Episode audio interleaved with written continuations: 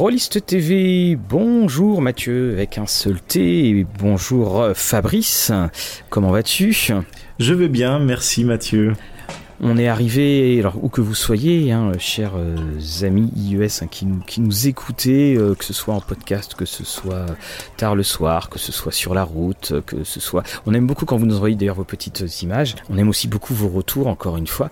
Et là, on est revenu, vous l'avez entendu, de deux semaines de crine, où euh, d'ailleurs Fabrice a failli se faire embarquer dans l'ordre des chevaliers de Solamia. Mais là, on est retourné dans notre bonne vieille auberge du euh, Dévin.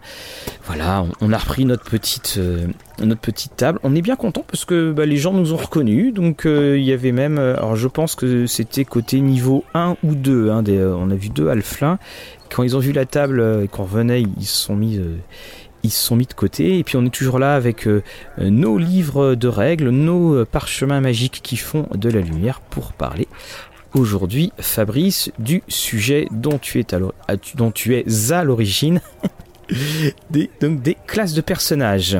Oui, effectivement, et particulièrement ici, on va commencer ce premier épisode, ce sera en deux épisodes, sur les euh, classes dites martiales. Donc on, va un peu discuter, hein, ça va rester euh, une grosse discussion, un peu les impressions mhm. qu'on a sur la classe, peut-être quelques anecdotes, et bien sûr, on va pas rentrer dans trop les détails techniques, hein, bien entendu. Euh, S'il y a besoin, on en rentrera dans certains, mais voilà, on, essaiera d'être assez global. Et euh, cette première classe, ce sera le barbare, ou le barbarian, hein, pour nos amis anglophones. Et effectivement, de toute façon, tu, tu, as raison, c'est que c'est euh, la, euh, comme toujours, hein, pour ceux qui nous prennent en, cours, on n'est pas là pour faire euh, de l'optimisation et tout ça, on est là pour discuter, comme on discute, ben voilà, dans, cette auberge, quelque part, nulle part. Et nous sommes là pour faire passer du bon temps à ceux qui aiment le jeu et surtout aussi à ceux qui ne connaissent pas le jeu Donjons et Dragons, parce que ça montre d'ailleurs justement le tout, le, potentiel euh, qu'a le jeu, à savoir qu'on peut en discuter euh, sans forcément être, euh, être dedans. Alors tu, parlais donc du, barbare. Mmh. il y avait juste un petit point dont, j'avais envie de, parler auparavant, c'est que si on fait sur la classe, c'est que quand même la classe, c'est, on peut faire difficilement plus symbolique dans Donjons et Dragons effectivement, euh, c'est vrai que les, classes ont quand même euh, bien évolué, je pense, euh, hein, d'après notre historien Mathieu. Oui. Et c'est cela, en fait, aussi pour tous ceux qui...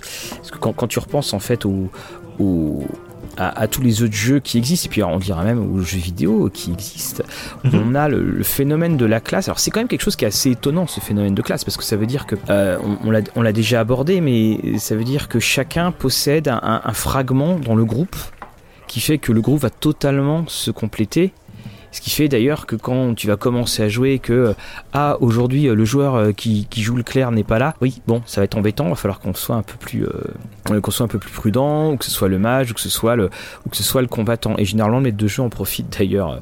Le clair n'est pas là, ok voilà je sais ce que je vais faire, ça ça va donner. Après je pense que tu n'es jamais trop tombé sur des envies de one shot de gens sur des des groupes monoclasses. Ça j'ai déjà eu une fois. Il m'avait fait que des manques.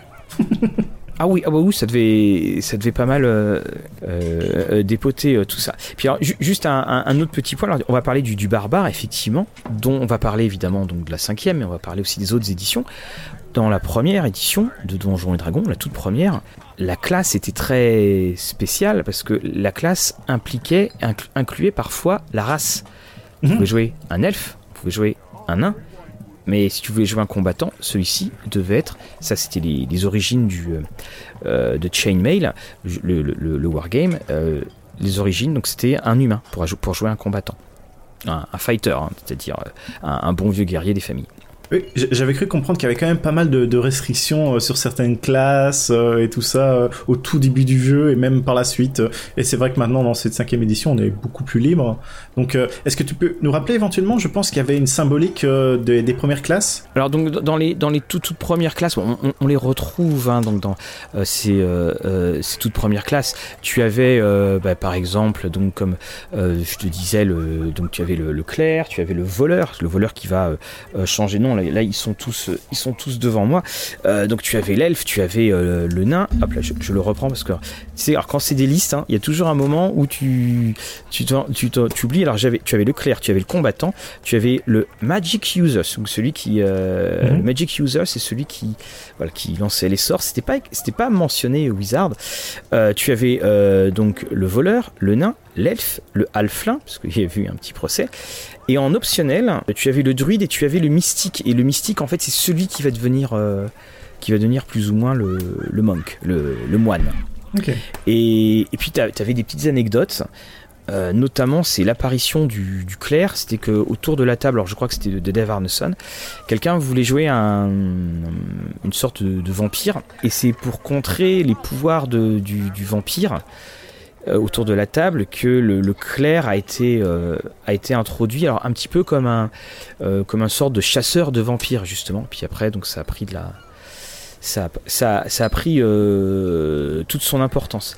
Et donc également donc de, de mémoire, je crois que c'est dans Greyhawk que le voleur était, était apparu. Parce que c'est ça qu'il faut bien voir dans le dans les origines de Donjons et Dragons, c'est comme ça tâtonnait, c'était aussi basé sur les, ce que les joueurs euh, voulaient jouer dans des tables de Dave Arneson ou des tables de euh, Gary Gigax. Et donc c'est en jouant ces, tables-là que soudainement, eh bien tu, un joueur disait ah bah tiens je voudrais jouer ça. Mhm. Et puis on disait bah oui, puis on voyait ce que c'est, on faisait une sorte de test, euh, de test live. Alors je crois avoir lu hein, de, de mémoire d'ailleurs que les, le moine donc euh, était euh, inspiré plus ou moins de euh, était inspiré de la série avec David Carradine qui s'appelait Kung Fu.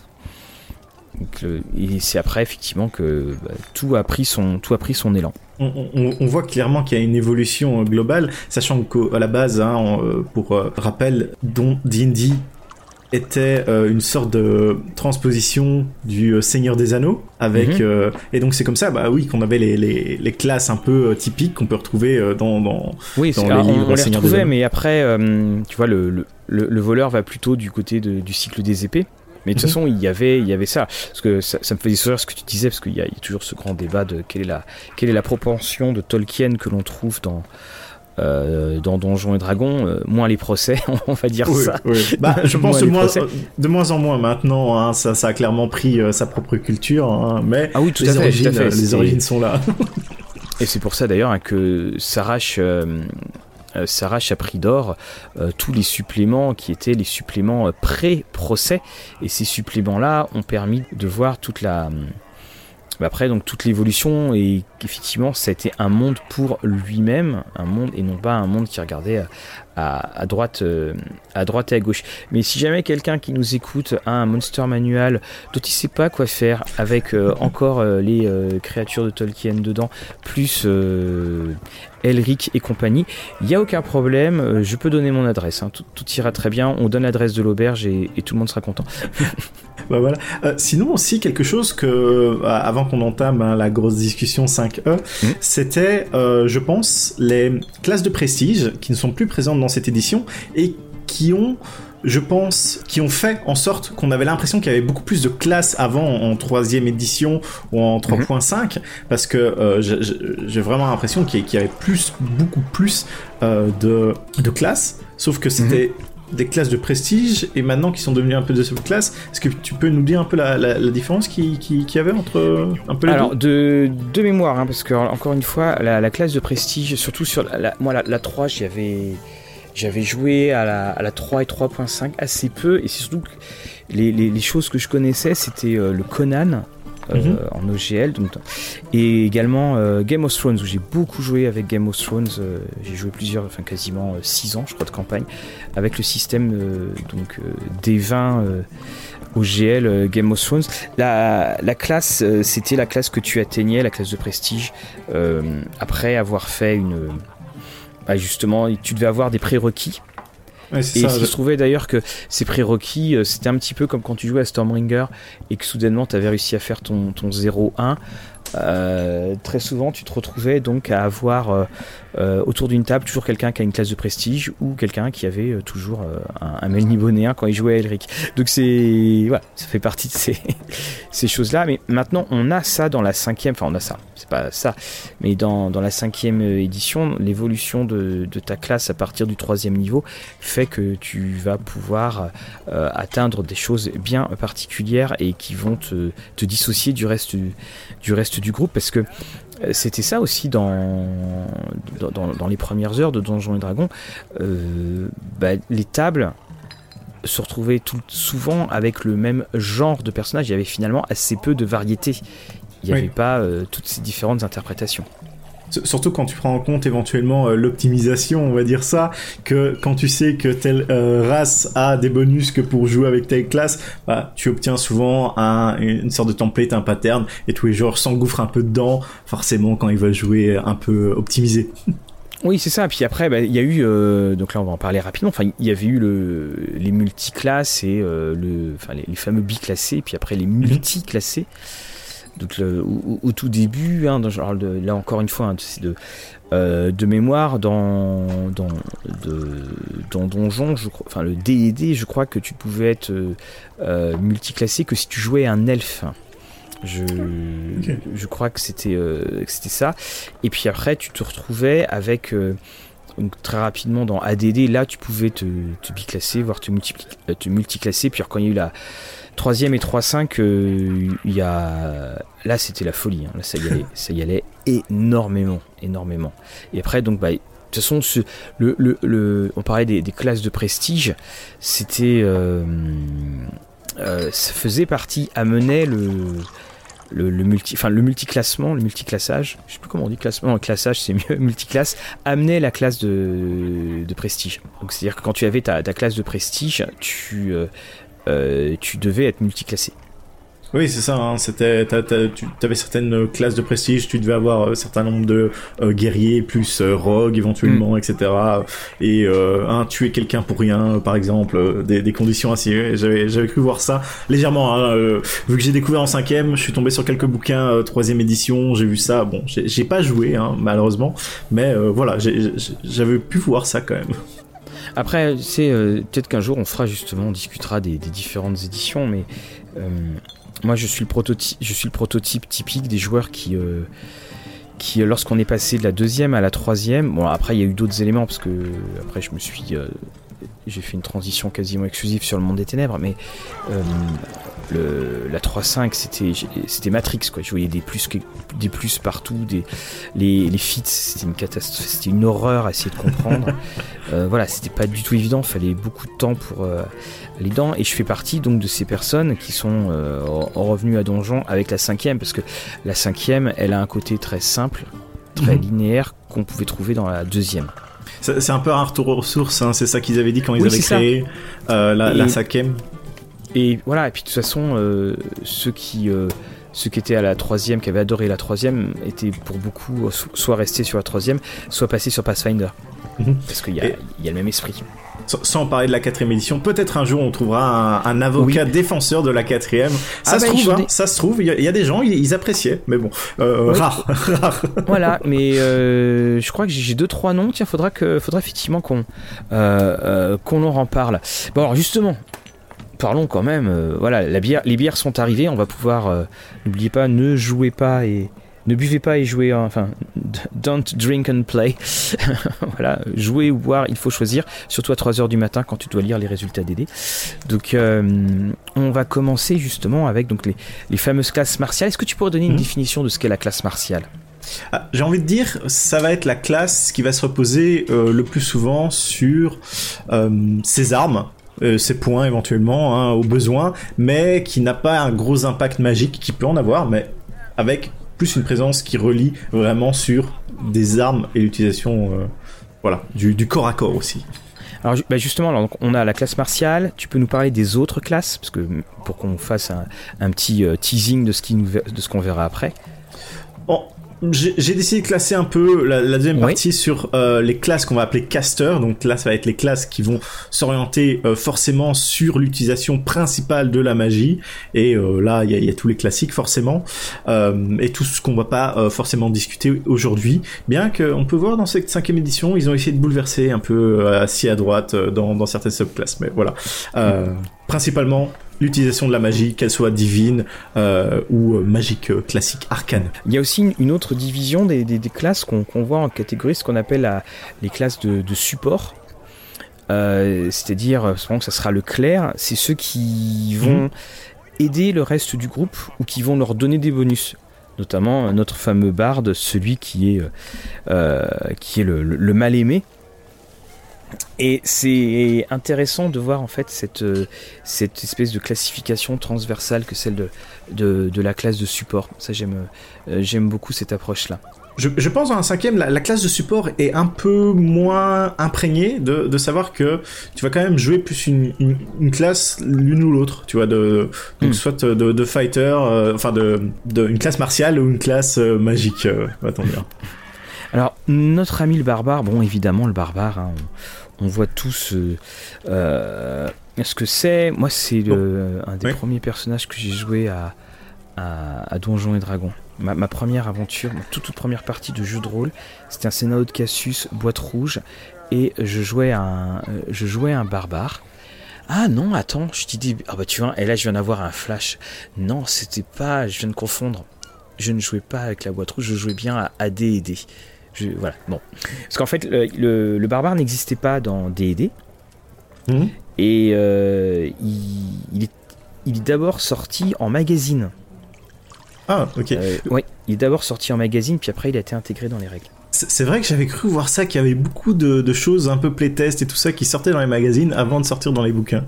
Bah, bah de toute façon, c'était le Unearthed Arcana. C'est euh, pour tous ceux qui sont un petit peu fâchés avec l'anglais, le Unearthed Arcana, qui est pas évident à, prononcer, c'est tout simplement les, secrets que l'on déterre. J'aime beaucoup ce, euh, ce, petit nom. Et donc au début, voilà, le barbare n'avait pas de sa place, puis il a commencé à, venir. Alors je t'avouerai moi que c'est pas le, même si c'est une classe qui est très riche par euh, par beaucoup de choses, c'est pas forcément moi la classe qui m'a Je me mets dessus pour euh, qui me, qui me convainc le plus. Et, et d'ailleurs, un truc que j'ai trouvé très intéressant dans l'illustration de la cinquième, euh, c'est que quand on, regarde la, donc la, 5E, le barbare qu'on voit, mhm. on est très très loin des clichés du, que l'on peut connaître, à savoir euh, Conan, euh, Strut le Barbarian pour ceux qui se rappellent des lectures de White Dwarf. On a un, un barbare qui me fait plutôt penser à une espèce de d'homme des d'homme du froid ou d'homme des, des campagnes. Oui, bah une des thématiques, hein, surtout que euh, il y a souvent un passage peu d'ambiance pour chaque classe qu'on a tendance souvent à zapper pour juste regarder les, caractéristiques de jeu. Et c'est souvent, je pense, dans, ces petites ambiances-là, ces petits textes euh, qui permettent de s'imprimer un peu plus de la race. Et c'est pour ça aussi que aujourd'hui je voulais aborder ça. C'était pour vraiment essayer de cibler à quoi les races en termes de euh, flavor. Euh, comment on pourrait dire ça en français? Touche, De petites touches bien particulières, voilà, de touches de touches de touches uniques voilà on dira ça voilà. Donc euh, de, chaque classe pourrait avoir autre que bah, forcément le, côté mécanique de la chose. Et pour le, barbare, euh, comme on voit ici, comme il est traité, euh, on a cet aspect assez proche de la forêt, de, vivre un peu éloigné de la société, ce genre de choses, et pas forcément, comme tu le disais, à, la colonne est et tout, vraiment musclé. Et à côté de ça, on peut même voir qu'il traite dans euh, la, discussion euh, d'introduction du barbare que chaque rage, qui est un élément mécanique, n'est pas forcément la même pour tout le monde. Et euh, bah, ça se voit aussi dans les différentes subclasses qu'on va pouvoir avoir. C'est que bah, va y avoir, avoir un petit effet différent pour chaque subclasse que tu vas avoir par rapport à ta rage. Et même en l'imaginant, souvent je sais pas pour toi, mais t'imagines oh, le, berserker, euh, donc euh, vraiment la furie. Mais je pense que tu pourrais aussi imaginer euh, ton effet de rage avec une concentration vraiment porter au maximum. Alors justement, parce que le, le, le berserk dont tu parles, qui est le berserk comme, ils disent là, qui est la, le, je dirais la marque déposée du, barbare, le, berserker, c'était justement une sous-classe dans dans D&D et c'est ce qui va donner le dans, dans l'évolution c'est ce qui va donner le euh, ce qui va donner le barbare moi ce que ce que moi c'est un, un, personnage que je trouvais euh, enfin quand je disais qu'il ne me convainquait pas c'est que je trouve que c'est un, personnage qui est essentiellement fait pour les bah justement pour les des, des, des, campagnes euh, qui seront dehors. Tu vois, le, le côté du, du barbare dans certaines intrigues et le côté du barbare dans les euh, dans des intrigues urbaines en plus, ça ça m'a mhm. jamais vraiment euh, convaincu.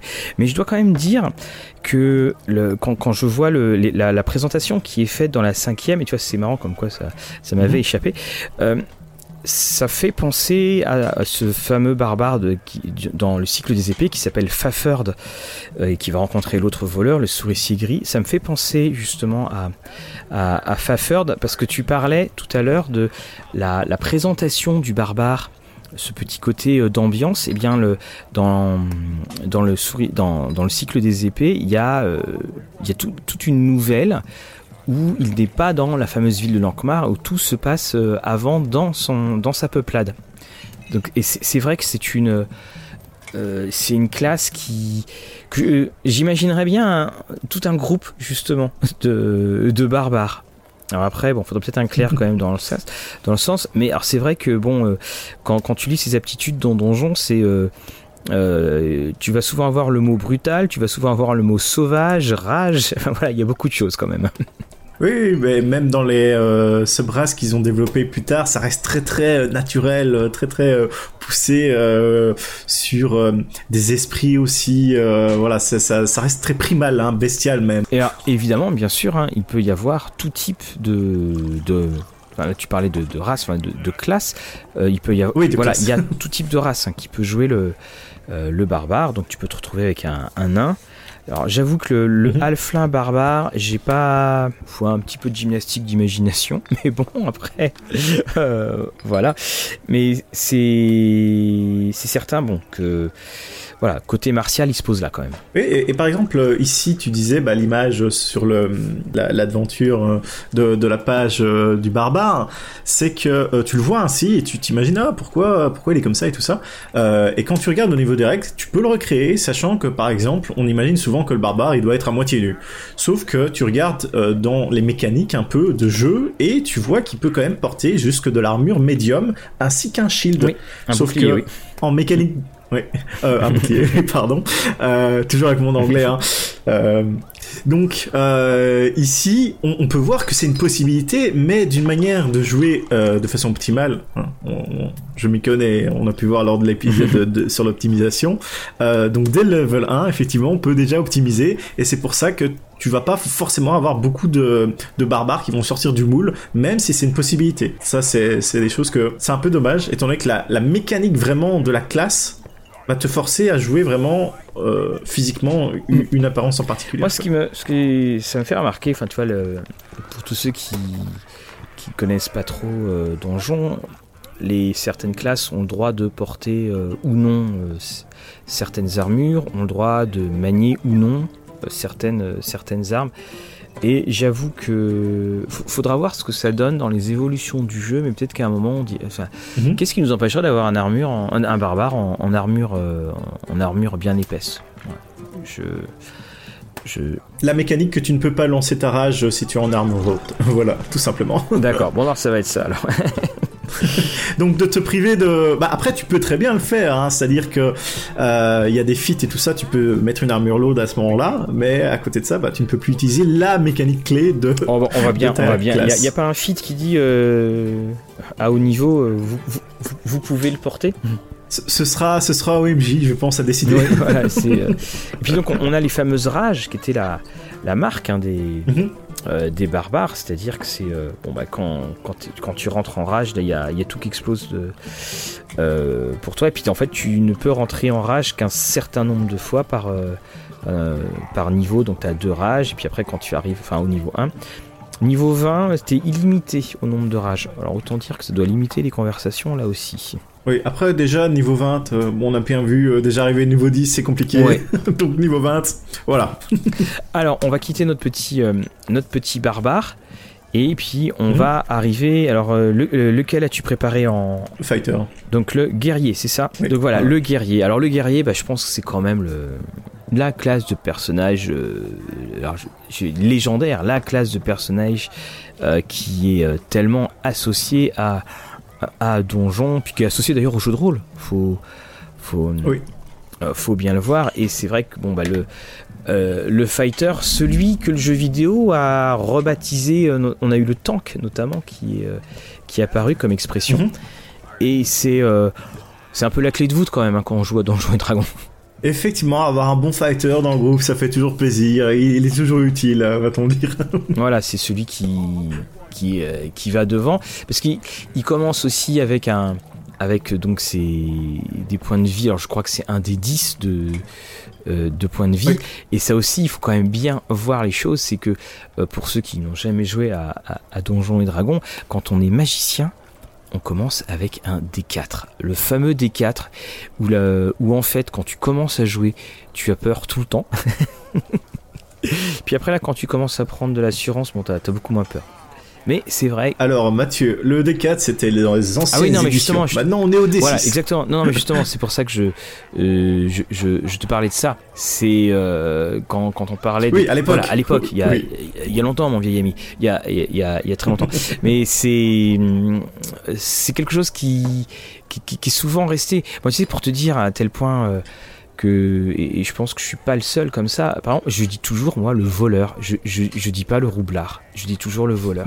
Alors qu'on sait bien le, voleur qui est, qui est devenu le, le thief, qui est devenu euh, euh, le rogue quoi. Et donc pour ce fameux fighter, hein, tu disais, euh, il, va dans la mêlée, mais pas toujours, hein, car il y a moyen de créer des archers forcément, mais bien souvent on, prend quelque chose euh, qui va au corps à corps en armure euh, de plate euh, shiny enfin brillante et qui, qui, est là devant tout le groupe afin de protéger de son corps musculeux. Oui ça. Et dans les dans les le, fighter il était aussi parce qu'il y avait un côté quand même très médiéval alors je sais pas si on dit médiévaliste ou je sais plus comment on dit ou médiéviste, hein, je, je, sais jamais. Puis dès que tu te plantes, t'as toujours 125 euh, 000 tweets. Euh, c'est euh, le de mémoire là encore, je crois que le à haut niveau, il y avait un moment, mhm. tu, enfin, c'était vraiment très calqué sur le chevalier et à haut niveau. Alors là aussi, hein, dans les, je crois que c'était dans D&D, tu te retrouvais à construire un château tu avais en fait tu avais vraiment une terre qui, qui t'était euh, qui t'était donnée. J'aimais c'était en fait je trouvais ça toujours très intéressant cette cette vision euh, initiale du euh, du fighting man du fighter qui, qui a une sorte d'évolution euh, plus tard euh, et, et, devient pas juste euh, bah, celui qui, qui, frappe et tout, mais qui, qui a quand même peut-être un honneur, une sorte de serment, qui devient chevalier du royaume, etc. Mm. effectivement, c'est intéressant, hein, parce qu'on va pas se, se, le cacher. Le fighter, comme il est décrit dans la cinquième, il est un peu basique. Ça, c'est souvent le, le, terme qui revient pour dire ça. Hein, c'est qu'il est simple, mais en soi, la simplicité, temps, ça ne fait pas de mal. Ah ouais, je pense que c'est un, un, excellent personnage quand tu veux commencer à jouer.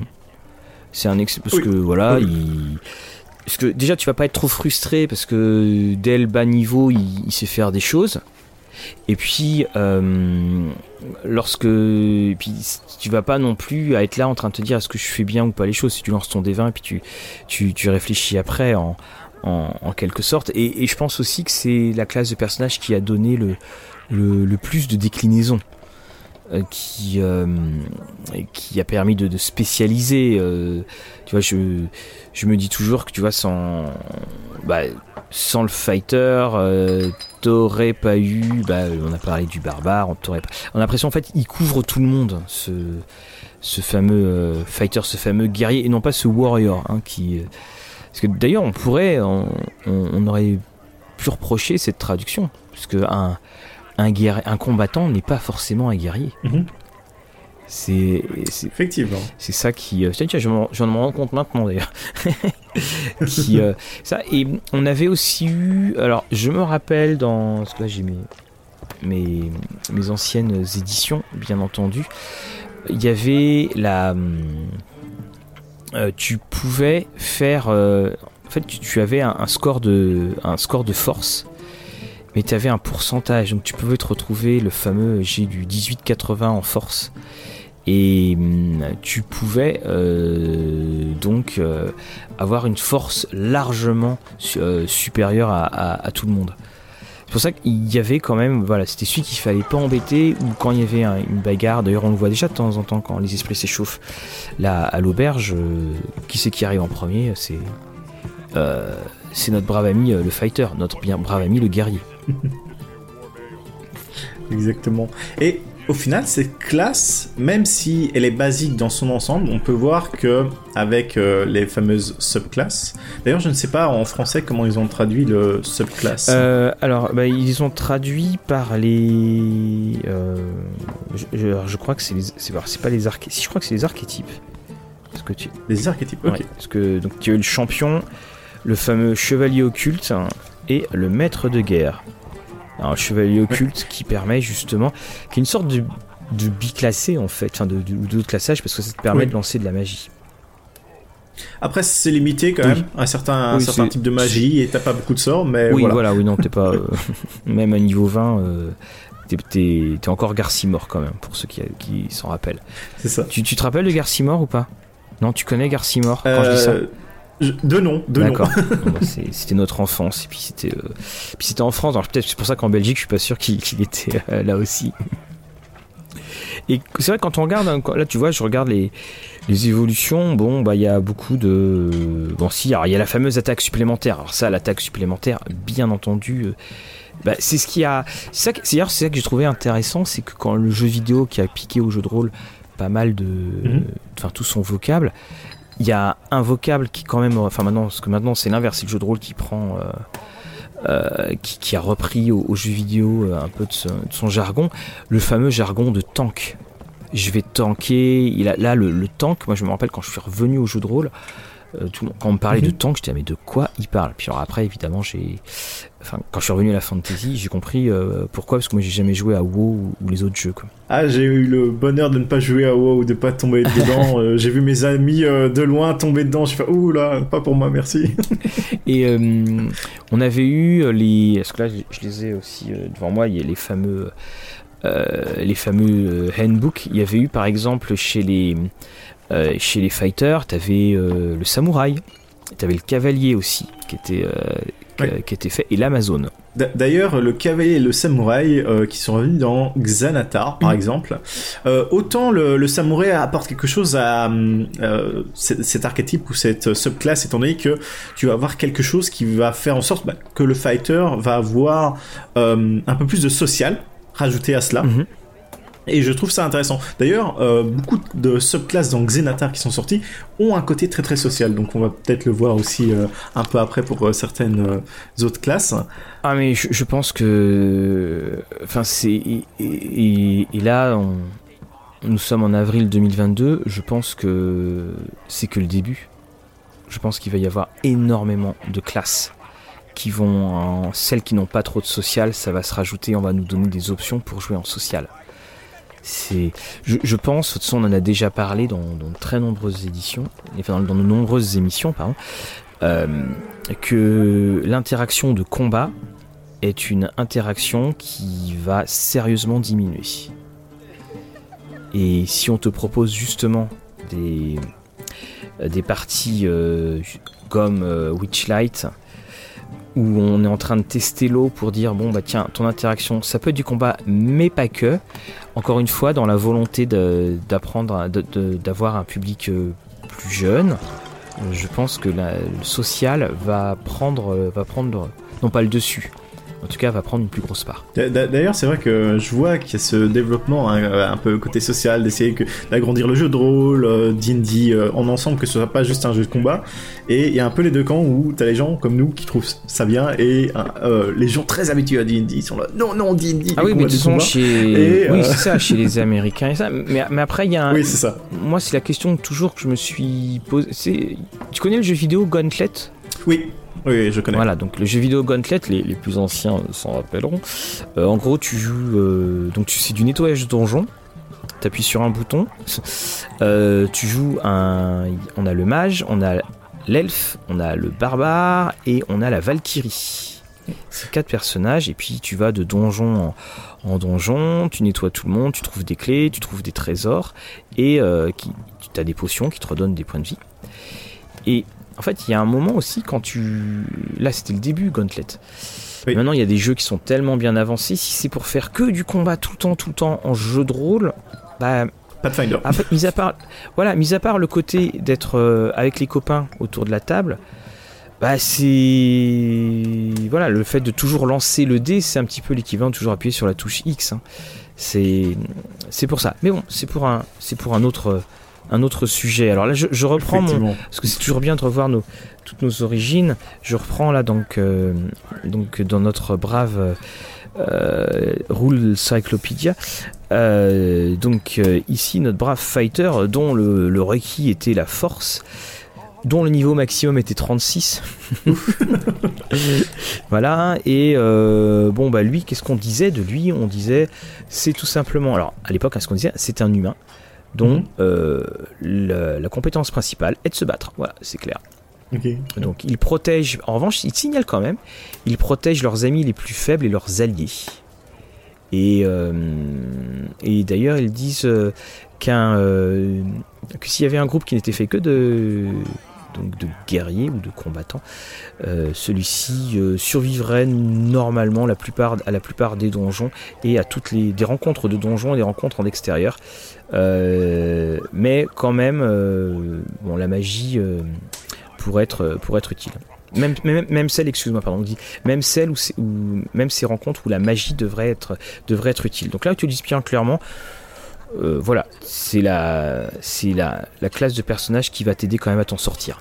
Oui, je voilà. Donc le pour moi, fighter, c'est toujours bien à prendre, ça sert toujours, et euh, voilà, ça peut donner des Puis ils opportunités. disent, euh, c'est ceux qui vont, de- de- ils écrivent aussi, c'est ceux qui sont en première ligne. voilà, donc on disait avant que c'était LOL. Attends. Alors un autre, une autre classe de Mhm. personnages, donc je, je te laisse aller vu que c'est toi qui nous fais la. Donc Euh. euh, la classe suivante, ça va être notre ami le monk. Euh, Ah, notre fameux moine. Le fameux moine, donc, qui, euh, lui fait partie de ces. euh, là, il est intégré. Il y a, il y a 12 classes de personnages hein, dans, dans, le, dans la cinquième édition. Ça, fait beaucoup d'ailleurs, hein, 12 classes de, personnages. hein. On, te donnait, pas mal le choix. Et notre ami le moine, alors autant dire que le moine, il, déménage. hein. Il au début, tu fais ouais, moine, puis après, là, ils te disent attends, tu vas voir. Avec le, f- quelque chose par rapport au moine de mon côté, quand je suis arrivé en cinquième, enfin cinquième, euh, tout simplement sur D&D, j'ai fait mais qu'est-ce que ça fout là? J'ai Oui, vraiment ça. on- Parce qu'on m'avait vendu, bon, le, la- comment dire, un, un médiéval fantastique, ok, et je suis là, il y a un type qui fait du kung-fu. J'étais vraiment là, assez choqué, ok, et, et- et c'était étrange, quoi. Mais ça, ça a été développé depuis longtemps, le, le monk, et je pense que maintenant, la majorité des gens voient effectivement le monk comme une classe, euh, à- à- à- même dans l'univers de de D&D. Oui, puis je pense aussi que avec euh, moi le, le ki, ça me fait toujours penser à, à des mangas ou des animés japonais. Il y a des moments, c'est bon, Mhm. je fais ça, je fais ça, puis tu as l'impression de voir plein de pieds, plein de mains qui apparaissent sur euh, sur l'image. Et hum, c'est- mais j'ai eu moi aussi hein, tout à fait la, la même euh, la même sensation la première fois où voilà on en avait parlé, je voyais pas du tout du tout euh, l'intérêt parce que aussi c'est si tu me dis euh, le guerrier, moi je peux penser à Aragorn, Mhm. euh, je peux penser à Conan pour un barbare, tandis que le, le moine, bah, tu le rattaches pas, alors sauf David Carradine dans la, dans la série Kung Fu, mais le, le moine, tu le rattaches pas à, à des éléments euh, piliers de la fantasy. Oui, ou, ou même le moine, on te fait médiéval fantastique, le moine, tu vois euh, le- celui avec euh, le, le crâne rasé au-dessus, euh, les, les cheveux Oui. sur le côté et qui prend des notes. Voilà, ou, puis, euh, ou alors qui est super impressionnant parce qu'il fait le grand écart sans s'échauffer. Mhm. Euh, mais, mais voilà, c'est effectivement ça. Et c'est vrai, donc il est pas armé, mais alors quand il, euh, il y a le, le fameux, euh, le fameux ki, le KI qui est son pouvoir, puis qu'il va développer, puis qu'il laisse aller, voilà, à toute devant devant tout le monde. Mais alors là aussi, c'est toujours moi quelque chose qui m'étonne, c'est parce qu'on on a, euh, il fait quand même, tu vois, dans, tu regardes les règles de la, le bouquin de la 5e, c'est page 90, ça fait très oriental. Ça fait très très oriental. Et tu te dis, tu vas dans un groupe quand t'as un moine et que t'as, as un moine et t'as un barbare. Mhm. Euh, c'est, il y a des moments où tu dis bon, ils ont quand même dû faire pas mal de routes avant de se retrouver tous ensemble. Euh, en, soi, ça dépend. Après, euh, en, dans Sort Cause, par exemple, je pense qu'il justifie le fait qu'il y ait certains monastères qui soient implémentés à certains endroits clés, et tout ça. Et une fois que tu prends cette logique, tu fais ok, en fait, c'est nous, on a vraiment cette idée. le moine est très très asiatique et bah peut-être que il était dans ces régions-là et maintenant il est vraiment implémenté maintenant comme les dojos que tu as un peu partout, euh, qui te proposent de faire du karaté, du judo, sauf que bah, c'était au Moyen Âge. oui, voilà, c'est ça. C'est euh, et, donc le voilà, il s'est retrouvé donc dans la dans AD&D, on les a retrouvés. Hein. Euh, c'était une c'était une, comment, une, classe de, base en, en, première édition. Et en revanche, donc ils étaient appelés le, le mystique. Et et tu vois, alors j'ai poussé un peu la bière parce que là j'ai repris mon, mon Player's Handbook, mhm. euh, donc de première, euh, première édition.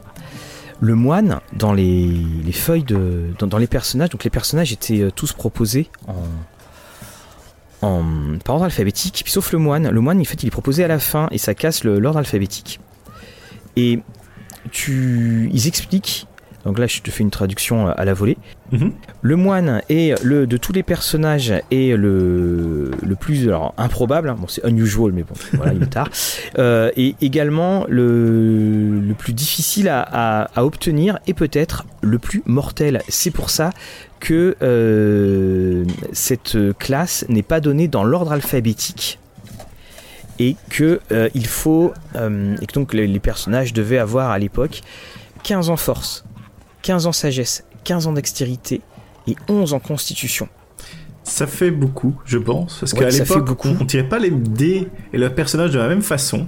Et, puis, euh, et puis il mettait que euh, la dextérité ne leur donne aucun, aucun ajustement à la classe d'armure. Et que euh, le moine n'obtenait jamais de, de, bonus de points d'expérience supplémentaires. Ce sont des assets et tout ça. Et donc c'est à la fin et c'est sur. Euh, et puis euh, il, oui, il, il, avait quand même de sacrées, euh, de sacrées habiletés. Hein. c'est sur, c'est sur quatre pages. Et puis après, tu vois justement, il parlait des personnages multiclassés. Voilà, dans le, dans le, dans notre brave Player's Handbook. Donc oui, c'est, tu comprends que. on avait quand même une sorte de. Bah, c'était quasiment la, une des premières classes de prestige finalement. Oui, en tout cas, je trouve que ce manque, même si au début ça me semblait étrange euh, à l'époque quand j'ai commencé à, jouer à D&D, c'est que je trouve que maintenant il a vraiment une saveur particulière. Ah oui. Et, que si tu veux faire une aventure vraiment euh, majoritairement avec des monks ou euh, très très porté sur le côté un peu asiatique, c'est juste une classe parfaite pour cela. Mais et c'est ça moi que j'aime que j'aime beaucoup que j'ai appris aussi à aimer dans dans dans le moine, c'est qu'il te permet d'obtenir une, autre porte. C'est-à-dire, quand j'ai une autre porte, tu peux, euh, comme il y a ce fameux qui, mhm. euh, cette espèce de puissance intérieure, finalement, côté scénario, ça peut aussi t'ouvrir, euh, ça peut t'ouvrir pas mal de pages. Et c'est ça que, que je trouve, que je trouve intéressant. Mais vraiment, c'est un, voilà, c'est un, là aussi, bah, c'est un personnage qui est, qui est assez unique. Et puis bah, là, tu vois, je l'ai, j'ai mon rule cyclopédia et donc, bah, voilà, en personnage optionnel, tu avais donc le mystique. Et c'était pareil, là le mystique, c'était... Euh, euh, il devait euh, avoir 13 ou moins. Enfin 13 ou plus, excuse-moi, en sagesse et dextérité. Donc il, il, pouvait atteindre que le niveau 16 maximum. Alors que tu vois, tu avais le niveau 36 pour euh, le fighter. Oui, bah ça aussi, je pense, quelque chose qu'on peut dire, c'est que les anciennes éditions, en termes euh, de mise à niveau de chaque classe de personnage et tout ça, c'était un peu sans dessous. Enfin, ou en tout cas, ça reste sa propre logique que maintenant, je trouve en cinquième, c'est beaucoup plus clean et tout ça. Oui, il y a une uniformisation euh, énorme. Puis, puis, puis, je dirais tant mieux parce que Finalement, au bout d'un moment, tu hein. comprenais pas vraiment pourquoi ça montait, ça descendait. ou- Et, et- et si je me souviens bien, il y, avait même certaines classes qui euh, montaient de niveau plus rapidement que d'autres, étant donné que c'était pas le même niveau d'expérience pour level up. Là, tu as tout à fait raison, parce que là, j'ai repris mon, mon AD&D, là, mon, mon Dungeon, enfin mon Player's Handbook. Bah, par exemple, si tu étais un, un Ranger, ce qui était bien signalé dans la classe des, des, des fighters, donc tu passais niveau 2 à 2251 points d'expérience. Tu, avais un voleur, tu passais niveau 2 à 1251 points d'expérience. Et voilà. Et tout ça, le MJ devait prendre ça en compte. Voilà, tu devais, euh, tout, tu devais euh, ouais, tout gérer. Ouais, Donc euh, le et tu avais donc euh, le bah, par exemple pour atteindre le niveau 10, tu atteignais à 325 000 et pour le ranger et euh, pour le voleur à 160 000, quasiment la moitié. Ouais, et voilà. Certaines classes progressaient plus euh, que d'autres, ouais, effectivement. Voilà, les magiciens aussi, enfin les illusionnistes, euh, l'illusionniste pareil euh, progressait comme le comme le ranger. Et je pense aussi que c'était du, ça venait du fait aussi que c'était pas forcément des voilà, le, le voleur, euh, voilà, tout le monde connaissait. Et puis là, il y avait des classes qui étaient un petit peu, qui étaient un petit peu à part. Mais d'ailleurs, justement, on a parlé du ranger. Est- Donc, euh, je pense que c'est le suivant pour. On, on reviendra au paladin après, mais on peut attaquer Ah oui, c'est le vrai, ranger. on a le paladin. Bah oui, oui, on a le paladin. oui. Oh, voilà. Alors le ranger, il n'y a pas à dire. euh, lui, il a été vu un petit peu comme le, comme le, le vilain canard Oui, euh, de la cinquième. oui, oui, effectivement, à tort, à tort. J'ai envie de dire euh, fortement à tort, parce que la majorité des gens qui reprochent beaucoup de choses au ranger, c'est le rôdeur en VF, hein, on précise, hein, le rôdeur en VF. hein. voilà, ou le rôdeur en VF. Merci Mathieu. Euh, c'est qui ne bénéficie pas assez euh, de damage, euh, d'attaque, etc. Alors que pour moi, le ranger, c'est pas son but. Et souvent, on sous-estime le l'apport que peut avoir un ranger, c'est-à-dire ses abilities ses capacités pour euh, avoir des terrains favoris et des ennemis favoris. Et selon une campagne, forcément, il faut travailler avec le MJ pour avoir quelque chose d'assez concret, hein, bien sûr.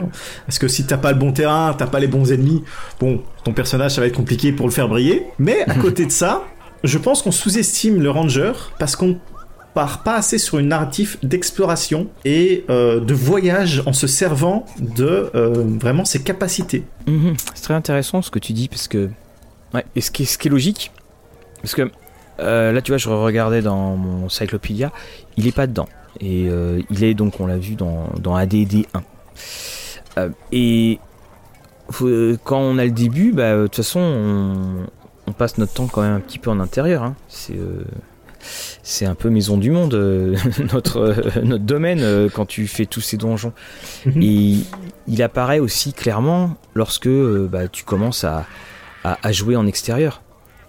Donc le, le, le ranger de référence, ça serait euh, notre rôdeur de référence, ça serait Aragorn, enfin un grand pas dans le Seigneur des Anneaux. Mhm.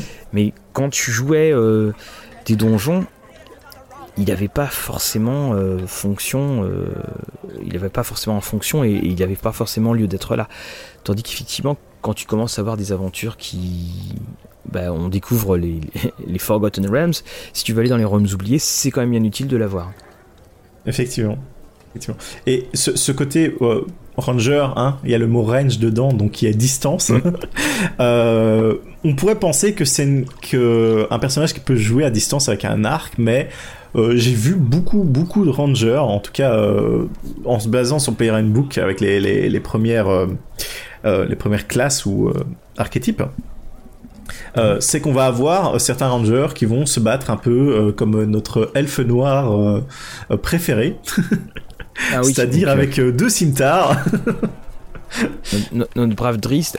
Mais ce, que, ce, qui, ce qui est aussi intéressant, c'est que quand je parlais du, du mal-aimé, Mhm. euh, c'est-à-dire que quand il- le Xanatar est sorti, donc pour euh, le, le Xanatar, et c'est pas pour rien qu'il est ressorti en français, le Xanatar, ça a été une sorte de.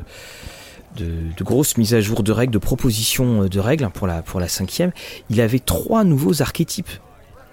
C'est c'est quand même assez, euh, assez costaud parce que là j'ai la, la cinquième de, euh, devant moi. Il avait chasseur, il avait maître des bêtes. Oui. Et c'est tout. Maître des bêtes, Voilà. qui était d'ailleurs, je pense, qui est la pire classe en cinquième avec celle du monk des éléments. Mais bon, voilà, ça, ça c'est un débat.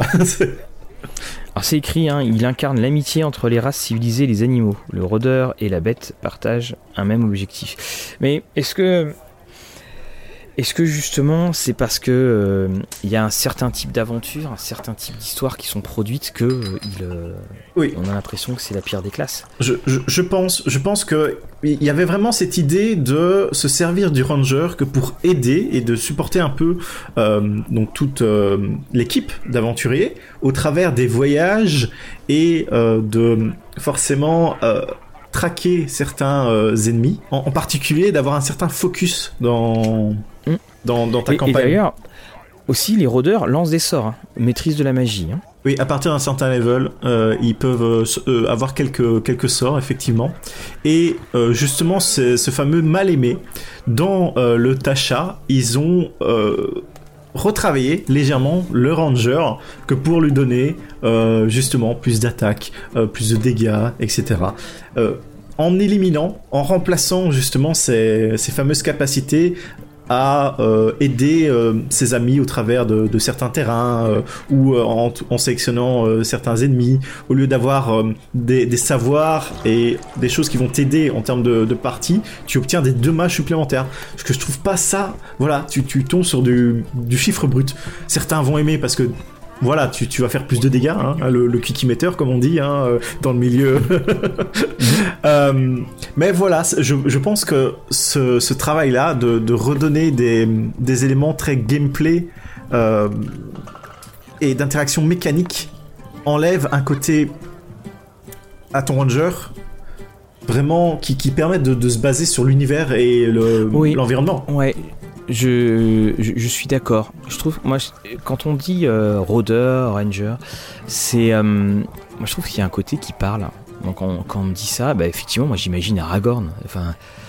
Et, et soudainement, tu te rends compte que, parce que, alors que l'idée est très très belle, c'est beaucoup plus parlant que guerrier par exemple. C'est Mhm. beaucoup plus parlant. Euh, bah, soudainement, tu te rends compte, euh, enfin, t'as envie de te dire, ouais, c'est bien beau, mais finalement, concrètement, je fais quoi comme dégâts? C'est- ça fait ça en fait que ça, Oui. euh, que ça mène ou concrètement, euh, est-ce que je suis utile dans un combat? Et c'est un peu, bah, on retrouve aussi un peu ce même problème avec le, avec le barde, par exemple. Et hum, c'est, alors moi j'ai- une affection toute particulière parce que j'avais un, un, un ranger, je me rappelle encore, Aslam. Euh, c'est lui qui avait une lame de froid, une lame de feu, et c'est lui qui a terrassé Strad von Zarovich dans la, dans la campagne qu'on avait faite Strad euh, quand j'étais adolescent. Et, et donc euh, voilà, c'est pour ça que j'ai toujours gardé dans mon cœur euh, une certaine tendresse pour, pour le rôdeur. Mais à l'époque, il lançait pas de sorts. Là, je regardais hein, les sorts, c'est à partir du deuxième niveau. hein. Finalement, ça vient Ouais. très très vite les sorts. Bah, bon, encore une oui, fois, t'es limité au niveau de. Oui, c'est, euh, comme on dit, euh, un, un, un troisième, euh, tro- troisième pourcentage de, de, de casters, donc c'est vraiment, Mm. voilà, ça, ça reste Mais encore limité. Ça reste limité, puis d'ailleurs, on peut vraiment se poser la question de pourquoi est-ce que finalement il a été, il, il a été fait, quoi. Pourquoi Non, je veux dire, je veux dire par là, pourquoi est-ce qu'on rajoute de la magie? Pourquoi est-ce qu'on est Alors, obligé euh, de pour lui donner euh, la capacité éventuellement de parler avec des bêtes, il y a certains sorts de ranger Oui, euh, qui sont spécialement, euh, par exemple, je pense, euh, je reviens plus sur le nom, mais un sort qui permet d'invoquer des baies, donc qui te permettent de survivre Oui. dans, dans la nature pendant euh, Oh, un jour. pas. euh, voilà. Parce, Oui. que, parce que la vocation de baie, c'est. euh, parce que j'ai- un. J'ai un est-ce que le druide aussi peut faire ça? J'ai un de mes joueurs, bah, Ben, qu'on a reçu, Mhm. qui, alors lui, aime beaucoup minimaxer. Alors, euh, avec des différents mix de sorts, euh, c'est plus des baies, c'est euh, c'est un petit mélange de protéines euh, survitaminées, voilà. C'est ces petits haricots magiques dans Dragon Ball Z, t'en manges une, Ouais, hop, euh, t'es revenu. oui, voilà, c'est à peu près ça. C'est à peu près ça. Ok, bon, en tout cas, moi je trouve qu'il y a quand même quelque chose à faire. À noter que dans Tasha, ils ont réglé le problème avec le, le, le Beastmaster euh, qui était vraiment euh, totalement éclaté au sol. Et je trouve maintenant que si tu veux jouer. Qu'est-ce que tu entends par éclater au sol? Alors, c'était que tu avais ton compagnon qui te servait très très peu et qui avait pas exactement de euh, comment dire, il n'augmentait pas forcément en puissance de ce que je me rappelle. Euh, au, au, long de tes euh, montées à niveau, c'était très très euh, c'était très très anecdotique, euh, même s'il y avait des bonus. Et donc tu te retrouvais avec un compagnon qui te servait quasiment à rien ou très oui, peu bah là, utile. là, je, suis, hein. je suis devant, effectivement, c'est à partir du niveau 7 qu'il y a euh, votre compagnon. euh, Enfin, on peut utiliser une action bonus pour donner euh, l'ordre d'entreprendre. Oui, effectivement. oui. Et, même là, t'étais tellement limité, euh, d'après l'analyse que j'avais fait, c'était que au final, tu préférais tirer à l'arc ou euh, toi-même euh, euh, donner un coup d'épée que de, de faire appel à ton familier, en fait. Donc, euh, les gens avaient moi, les, les, les familiers dans, dans Mhm. la cinquième, j'ai- toujours peur. En fait, moi, quand je les jouais, je me disais, oh, bah, de toute façon, il va se faire buter, parce que de toute façon, il y a tellement de combats. Et, euh, Mhm. Et là, je me rends compte, tu vois, dans notre partie de Ravenloft, on a, on a un druide qui a un familier, et on a. Enfin, un familier qui a une, qui a une espèce de, de gros chien de guerre, euh, enfin, de chien tout court. On, on se rend compte d'ailleurs qu'on l'oublie au fur et à mesure, parce que quand t'es face à plein de, de créatures, t'es sûr que c'est le premier qui va se faire buter. Voilà, euh, Ah, ah, Après, il faut faire la différence entre les, les familiers qui peuvent revenir dans cette cinquième et les familiers euh, qui ont bah, juste Bah là- leur non, vie, non, voilà. pas là. Non, Ouais, non, voilà. là c'était, non, non, là c'est notre monture Ok, ok. qui l'a. Donc, euh, Et donc, bah, pour terminer, euh, nous allons parler. D'ailleurs, j'en vois un qui sort et qui l'a un petit peu titubé. Euh, oui, l'aubergiste nous a dit qu'ils avaient reçu, ils avaient reçu euh, enfin la nouvelle cargaison de vin. Mhm. Le paladin. Oui. Ah, le, le paladin. Et c'est quand même un, un drôle de personnage, ce paladin. Mhm. Je suis d'accord avec toi. C'est, je trouve que c'est un, un des personnages qui peut vite aller dans le ridicule dans la manière dont il est joué. Parce Exactement. que t'as l'impression que c'est plus des paladins, c'est des inquisiteurs. Mhm. Et et c'est pas un personnage en fait que je trouve euh, très euh, très intéressant pour ma part. Parce que justement du fait de, de cette très nombreuse euh, de l'espèce de, de caricature de d'interprétation. Oui, souvent on dit euh, euh, tu, tu- le, le paladin loyal con, hein. bon, excusez l'expression, mais Ouais, c'est voilà. ça. Et, mais, et, et d'ailleurs, on pourra, on, on peut se poser, je pense, euh, justement la question euh, de de se dire avec tous les changements qu'ils veulent faire, Mhm. si euh, notamment avec la question des alignements et tout ça, si on va pas avoir une sorte de, de rééquilibrage en quelque sorte du du, du paladin ou peut-être dans, dans, dans la manière dans la manière de jouer. On, on voit qu'il y a ces serments. Donc, euh, quand vous passez un certain euh, level avec vos paladins, vous euh, prêtez serment à une cause. Bon, en général, les gens suivent toujours la même chose. hein, c'est un peu les mêmes classiques euh, destruction, destruction, vengeance. Euh, mais à Mhm. côté de ça, il il y, a euh, vous avez possibilité de prêter serment, euh, par exemple, euh, sur des choses comme la, les anciens, et donc ça va être un côté un peu plus naturel, sur deux choses un peu plus druidiques, et, etc. Qu'on voit beaucoup moins pour certaines raisons, hein, que les gens n'ont pas envie de ça, ils veulent massacrer des gens, se venger. Oui, c'est ça. Et, et je pense que. Alors, pour revenir aux propos que je disais sur cette classe, je, je pense Mhm. que.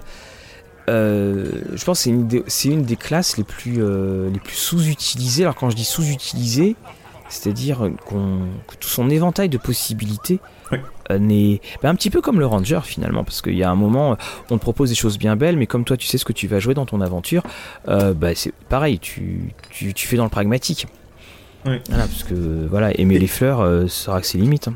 Et, et pourtant, le, le paladin a quand même cette, euh, ce potentiel sous-jacent d'avoir du très beau roleplay, qu'en fonction de la divinité ou du serment que tu prêtes, d'avoir vraiment euh, un personnage qui va éventuellement être déchiré entre le fait d'accomplir ce qu'il doit à cause de son serment et euh, éventuellement l'envie du groupe ou même du joueur ou voilà il y a, il y a- il y a de la dramatique à avoir là-dessus. Voilà, totalement. Et c'est pour ça que ça passe à côté, parce que euh, parce que ce qui est proposé en jeu ne colle pas avec des idéaux euh, très hauts. Qu'il y a ce côté très noble. Moi, au début, j'aimais beaucoup le paladin, puis euh, euh, enfin, c'est le, nombre de de retours de parties où t'entends euh, ah le paladin il a fait ça, le fameux palouf, tu sais le. Enfin déjà, ça veut dire beaucoup si ce euh, tu sais, le, par exemple, pour les clercs, t'as pas, de, t'as pas trop de surnoms. Alors, paladin, t'en as un, c'est Palouf, puis magicien, c'est Mago, parce que c'est pour rétrécir, parce que ça fait plus, ça fait plus de deux syllabes. Mais il y a toujours ce côté, ah, le Palouf, euh, elle a fait ça, ou, euh, et puis, euh, en fait, les. on a une tendance à l'interprétation, ce qu'on peut trouver autour des tables, mais ultra à la carte. C'est vraiment une interprétation ultra, enfin pardon, pas à la carte, une interprétation ultra rigoriste. Et c'est ce qui, c'est ce qui amène les drames, quoi. Quand t'entends palouf, ça sonne lourd. oui, c'est ça. Bah là, tu vois, alors là, je, lis, euh, je reprends le dans, donc il fait son apparition dans. Alors il n'existe pas dans. Euh, euh, dans le, premier le premier D&D de, de, base il est, il est apparu dans dans Greyhawk je crois le, le paladin et, en fait, il y en a beaucoup. Hein. Le voleur, je crois aussi qu'il était apparu dans, dans Greyhawk. Il y, en a beaucoup hein, qui, viennent de, de Greyhawk. Bah, c'est encore une fois les petites utilisations.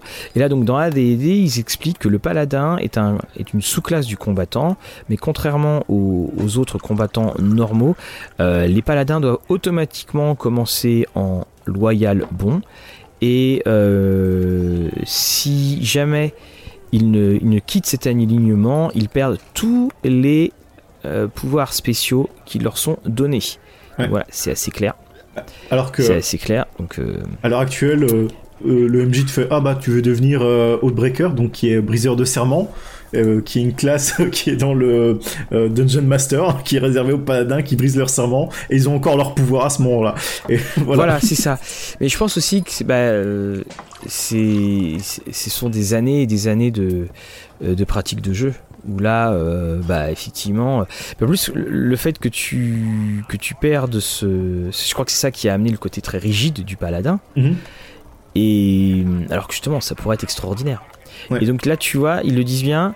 Donc la loi donc, et le bien, les, donc les actions euh, donc, euh, qui sont en rapport avec la loi et pour le bien sont le pain et le beurre des paladins. Euh, s'ils commettent un acte qui est chaotique de nature, ils doivent alors chercher un, clerc de septième niveau ou plus et qui soit d'alignement loyal bon, confesser ses péchés et faire pénitence comme prescrit par le clerc. Et alors ça, enfin, tu lis ces deux petites mm. lignes, tu te dis mais c'est génial à jouer en, en, interprétation quoi. Oui, oui tout à fait. J'en ai jamais entendu parler une seule fois. Pareillement. et pourtant, ce côté euh, de rédemption, vraiment, euh, qui est présent dans beaucoup d'histoires classiques hein, de, de fantasy. Oui. C'est ça. Et je pense que le paladin, il est excellent à jouer quand tu joues euh, avec euh, deux joueurs. Quand tu joues euh, ou tu joues maître de jeu, ça. là je trouve que c'est excellent parce que un, il a les pouvoirs, parce que le paladin quand il cause, bon tu t'écoutes mhm. quand même. il, a déjà de base d'excellentes caractéristiques, donc pour ce que tu fais dans donjon, ça sert. Mais aussi, il a toute cette potentialité, tu disais toi-même, à la tragédie, au tragique. Et, là, quand tu diminues le nombre de joueurs, bah là, tu peux vraiment faire de, très très belles choses. Mais je crois que le tout s'est retrouvé noyé dans les mécaniques de jeu et puis euh, dans les monstres qui arrivaient dans les couloirs. Oui, malheureusement. Sinon, il y a quand même quelque chose que j'adore au niveau du paladin, euh, c'est sa capacité à invoquer une monture. C'est quand même quelque chose euh, qu'il qui, faut dénoter. Je pense c'est un peu... Euh, ah, bon, il y a le, le mage qui peut effectivement invoquer aussi des montures, mais si il y a la monture qui est vraiment liée au paladin, et même tu retrouves cet aspect dans certains jeux vidéo de type MMO, d'avoir mhm. ce, fameux paladin avec sa monture. Euh, et j'avais trouvé intéressant qu'ils avaient rajouté, je pense, dans Xenatar, à haut level, d'avoir euh, des montures type le Griffon, euh, le Pégase, etc. alors que à bas level, on est sur un, cheval blanc ou ce genre de choses, chameau, etc. Voilà. et et ce, c'est super drôle, moi je trouve, ce côté, tu, sens quand même toute l'influence bien chrétienne, le côté tu dois faire pénitence et, tout ça. Mhm. Alors, quelque chose qui avait beaucoup surpris euh, dans le Players de la cinquième édition, c'est que le, paladin était. Euh, euh, le, paladin était. et c'était un orc qui était représenté. Oui. Et effectivement, c'est pas exactement le genre de choses auxquelles tu, tu penserais au, de premier abord. Et hum, voilà, dans ces aptitudes de classe, bon, c'était un des 10 pour ton niveau, et puis et également, donc là, tu maîtrises, voilà, c'est de la bonne vieille arme qui pèse bien lourd que, tu vas euh, maîtriser. Et puis, bien entendu, il y a le paladin est connu pour son imposition des mains. Et également, donc, tout ce qui sera euh, châtiment euh, divin. Voilà, le fameux smite. Et ce qui fait que, d'ailleurs, ce, paladin qui peut aussi lancer des sorts, je trouve qu'il est une espèce de, de croisement Mhm. entre le, le guerrier, le clerc, donc le lanceur. C'est un personnage qui est ultra intéressant, et c'est un personnage, je pense, qui est savonné dans 95% des cas. Et je pense pas que c'est un personnage qui justement se euh, soit bien en harmonie avec un groupe. Ah, tout dépend de comment tu vas jouer en roleplay, éventuellement du serment que tu prends. je pense ça va Oui, c'est ça. Enfin, bien, bien entendu, hein, il faut qu'il y ait, euh, il faut que, bah, comme tout le temps, il faut que le maître de jeu dise bien euh, ce qu'il attend. Mhm. Mais euh, moi, le, les paladins, encore une fois, c'est ce que je te disais, c'était euh, comme le paladin est celui qui à la base a, a le plus en lui dans son ADN Mhm. de potentialité d'interprétation. C'est celui qui va partir dans des grandes phrases, qui va expliquer euh, des choses. Je veux dire, c'est pas le voleur ou c'est pas le guerrier de base. Mais comme c'est lui qui l'a et que les autres ne l'ont pas, c'est souvent ce qui amène la fameuse phrase Et le paladin, il a encore fait ci, et le paladin, il a encore fait ça. Effectivement. Donc, euh, ça fait partie de ces, euh, de ces petites choses. Alors que je trouve que c'était un- un- une, une- très très belle idée. Enfin, c'est une très belle idée de, de base, bien entendu. Voilà, on vous encourage, euh, si votre MJ, vous êtes paladin, euh, de discuter avec votre maître du jeu pour essayer de hein, euh, remonter tout ça éventuellement en termes de niveau de roleplay. Et euh, je te propose, Mathieu, qu'on s'attaque euh, éventuellement à notre dernière classe martiale. Donc, je te propose de passer euh, au rogue, hein, ce, ce fameux hein, euh, Roublard. guerrier roublard, voilà, euh, personnage mystérieux avec toujours une backstory ou une histoire tragique. Voilà, la backstory ou, ou le, le backstab, comment j'avais envie de, euh, de dire. Parce que, alors lui aussi, hein, notre, euh, notre ancien voleur. Donc, euh, l'avantage c'est que bien, c'est que Rogue, qui, est- qui a été traduit par Roublard, c'est toujours la même lettre. notre, voilà, no- notre, notre ancien voleur, c'était aussi donc un.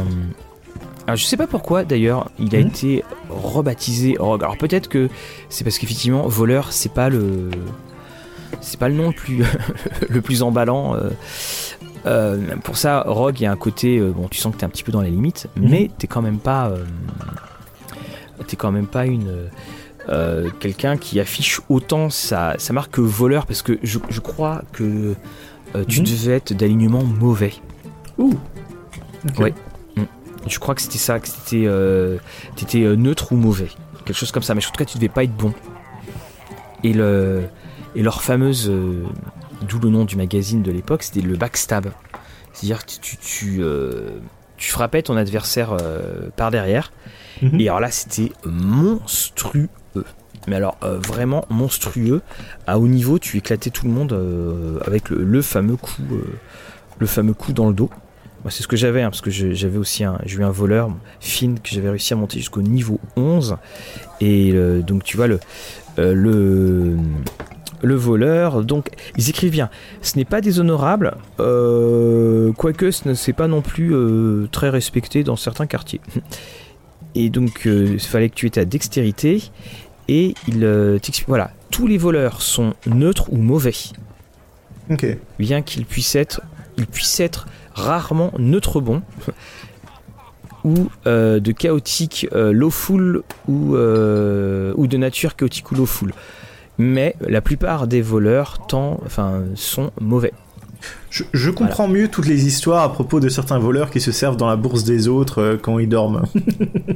Oui, bah, c'est ça. Puis aussi, tu as, avais la fameuse euh, le dessin. je sais plus dans, je crois que c'était dans ADD 1. t'as- Et, puis, et la citation il n'y a pas d'honneur chez les voleurs. Donc, le- mais moi je le trouvais super parce que j'a- j'adorais le cycle des épées, donc euh, ce sont des, euh, des, des voleurs. Et c'est vrai que dans cette euh, cinquième, euh, dans cette cinquième édition, les choses ont, ont, ont bien changé. Voilà, ont, ont vraiment bien changé. Je sais plus à partir d'ailleurs de quand le rogue apparaît. Le terme rogue apparaît parce que je crois que dans la, dans la deuxième c'est toujours, c'est toujours rogue. Euh, je pense c'est resté longtemps euh, FIF. Ouais, je me demande si c'est pas la quatrième, quelque chose comme ça. Quatrième ou troisième. Non, ça doit, non, ça doit être la troisième. Je dis des bêtises, c'est la troisième, je me rappelle. Maintenant. Donc, euh. Mais dans la cinquième, c'est plutôt tranquille, moi je trouve. Je trouve qu'on a, on a vraiment effacé le côté. euh, on, a toujours l'aspect un peu rebelle, visuel, look. Mais rebelle, gentil quand même. Oui, voilà. Mais voilà, tu, tu sens que c'est pas forcément le personnage qui va te backstab, hein, te mettre un coup de dague dans le dos quand ça l'arrange. oui, c'est ça. Voilà. En, tout cas, on, a dépoussiéré un peu euh, cette classe, je pense, euh, qui était vraiment perçue quand même euh, vachement mauvaisement, et que pour obtenir quelque chose, je trouve d'assez correct, qui pour ma part, euh, un kit assez complet. Oui, il est, il est complet, puis surtout, je pense qu'ils l'ont éloigné du, du, personnage explorateur de donjon, parce que quand tu lis la base, ils expliquent que voilà ce que fait un voleur. Les, les, les, les fonctions euh, premières, c'est pickpocket, mhm. ouvrir des serrures, trouver les pièges, se déplacer silencieusement et se cacher dans l'ombre. Et, hum, et d'ailleurs, dans mon souvenir, ça faisait partie des premiers pourcentages euh, des premières euh, parce que tu avais un pourcentage de j'ai cru voir ça euh, dans une vidéo. et dans mon sou... qui expliquait que c'était l'introduction des skill checks avec le FIF. Parce que tu pouvais aussi écouter aux portes. Tu pouvais grimper des surfaces verticales et effectivement tu avais le fameux backstabbing. Alors donc le backstabbing là je, je retrouve dessus tu multiplies par deux les euh, les dégâts, et mhm. normal. Et puis, euh, c'était à partir de 5 à 8 en niveau par 3, de 9 à 12 par 4, et par 5 de 13 à 16. moi, je me rappelle, mon voleur, il était, euh, il, était 9-12. Enfin, il était, il était niveau 11, je crois. Hum. Donc, tu m'étonnes que. Voilà. Et si tu frappais par surprise, tu avais plus 20%. J'avais même lu quelque part que la, la classe d'assassin, en tout cas la, la, classe de prestige assassin, je sais plus dans quelle édition, hein, bon j'avais eu ça vite fait, c'était euh, que ça te permettait de pouvoir tuer quelqu'un automatiquement. oui. Toi ah qui te plaignais justement en cinquième édition de mettre l'assassin et même s'il a le meilleur tour de surprise et tout, le chevalier level 7, bah, il va, il va toujours là, il va être oui, Bon, oui, tout à fait. Et, et c'est là aussi, euh, c'est pour ça que celui qui jouait l'assassin, il n'était pas aimé. Et c'était ça aussi ce qui mettait euh, euh parce que donc euh, dans, dans la cinquième, quand tu, es quand tu joues un, un, roublard, à part, tu peux choisir ta carrière d'assassin à partir du mhm. niveau 3 en archétype. Et, et là, quand tu relis le, le, le ADD1, déjà tu avais un tableau pour le, la facture minimale, enfin tes honoraires pour faire un assassinat. et donc, euh, donc tu avais, un minimum requis, parce que c'était une sous-classe du voleur. Mhm. Et autant te dire que la première fonction de l'assassin, c'est tuer. Boum, voilà, c'est expliqué. Donc ça peut être du poison, ça peut être autre chose. Et donc tu avais les règles de poison. Euh, c'était, ça pouvait être très violent, oui, parce que de toute façon c'était, euh, euh t'avais un jet de sauvegarde à faire, il rate le jet de sauvegarde, il, il était mort quoi.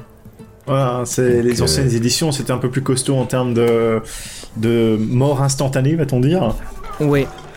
Et c'est pour ça que moi, c'est un personnage que je n'aimais pas, le, le, voleur. Car, pardon, l'assassin, excuse-moi.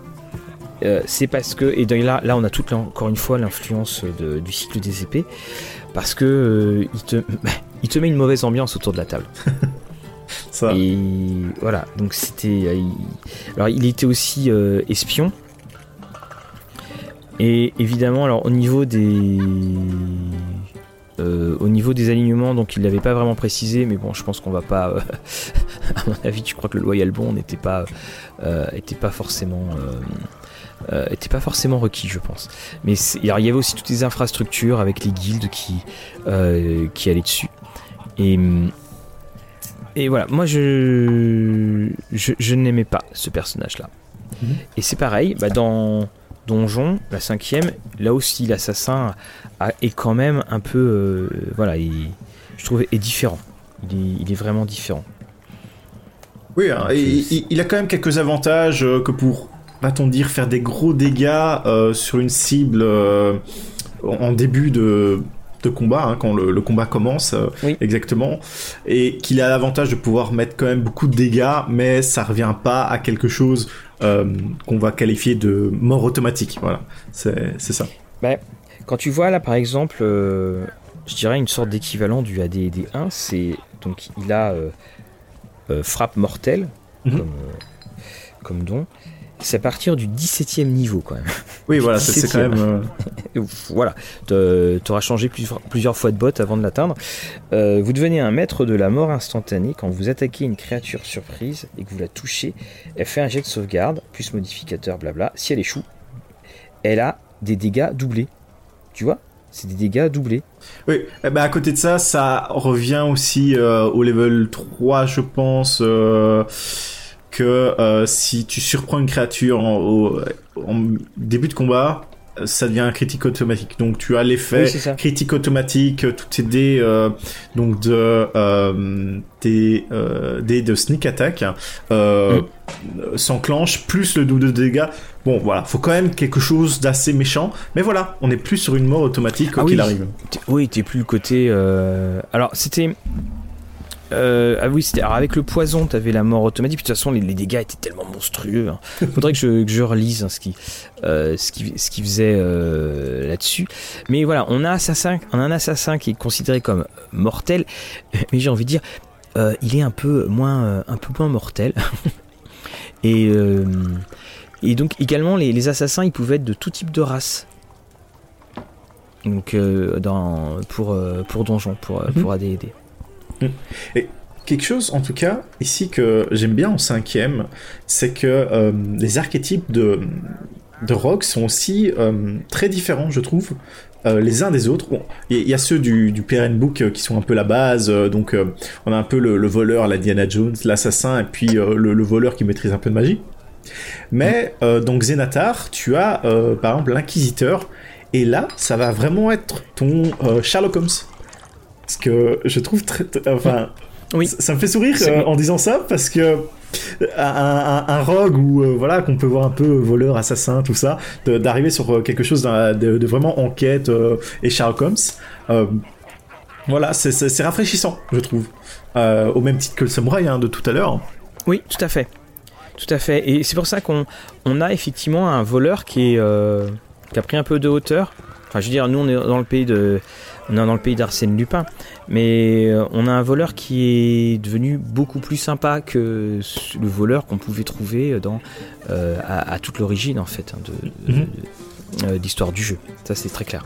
Donc, euh, bah voilà, je pense qu'on a fait un peu euh, le tour de notre euh, cher ami euh, le rogue. Ou, euh, Oui.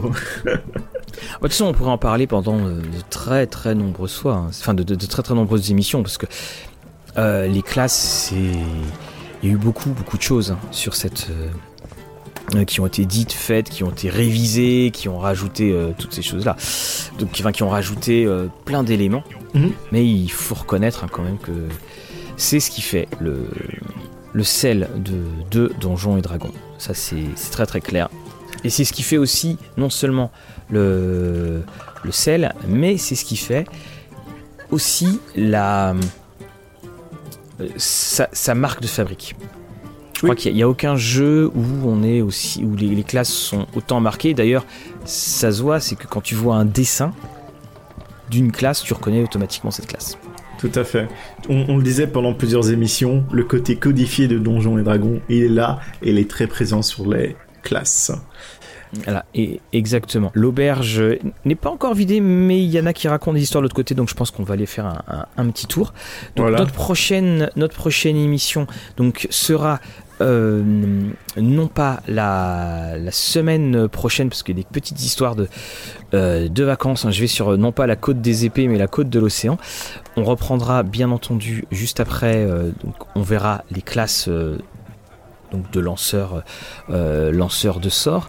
Et puis, en attendant, vous pourrez écouter euh, sur YouTube la rediffusion donc de notre de, de nos émissions. Vous aurez le droit à, à une rediff, bien entendu, si vous l'avez raté, mais ça sera sur le support YouTube parce que sur YouTube, bah, vous êtes euh, aussi très nombreux à vouloir la suite. Fabrice, je te souhaite une très très bonne soirée. Pareillement, Mathieu. Et on se dit donc à dans euh, quelques jours pour la suite de notre exploration des classes de personnages.